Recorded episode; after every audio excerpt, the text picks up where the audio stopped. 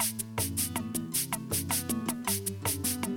Nasci em Angola, mas depois no Cabo Verdeantes, cresci em Cabo Verde, também estudei em Lisboa e me perceber que realmente o centro da minha cultura estava realmente em Lisboa. Né? Eu acho que Portugal é um país ainda extremamente colonial e mesmo se virmos em termos de produções culturais e dos mídias, não há um pensamento pós-colonial forte. As pessoas vão em sítios, ficam nos sítios porque há escolhas, há sentimentos.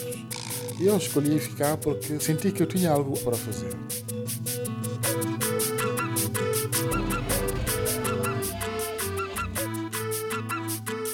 Rádio Afrolis, uma experiência africanizada de Lisboa. Eu vim à manifestação justamente para ver se o Estado muda a sua política de, da conduta que envolve todos os cidadãos, que é a brutalidade policial nos bairros periféricos. Digamos. Não é justo a gente ser humilhado, ser é, batido. É, estamos aqui, aqui não, não nessa terra, mas estamos aqui como se fosse a nossa terra, que aqui estamos a viver. Portanto, a gente tem, acho eu, que toda a gente tem direito a tudo aquilo que é necessário, que é necessário na nossa vida. Tem que ser uma vida digna.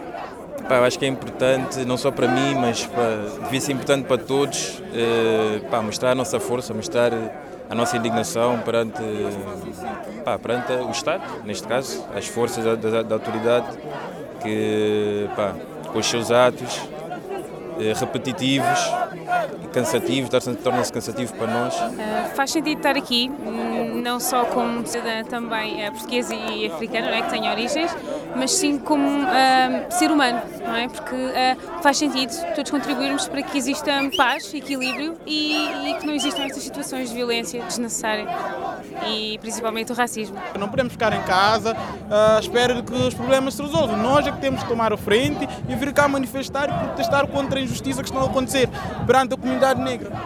Acredito que qualquer violência policial contra negro em qualquer parte do mundo é, cabe a minha solidariedade quanto negra. Então, eu não sou simplesmente brasileira, eu sou uma negra no mundo. Então, isso me motivou a estar aqui nessa manifestação.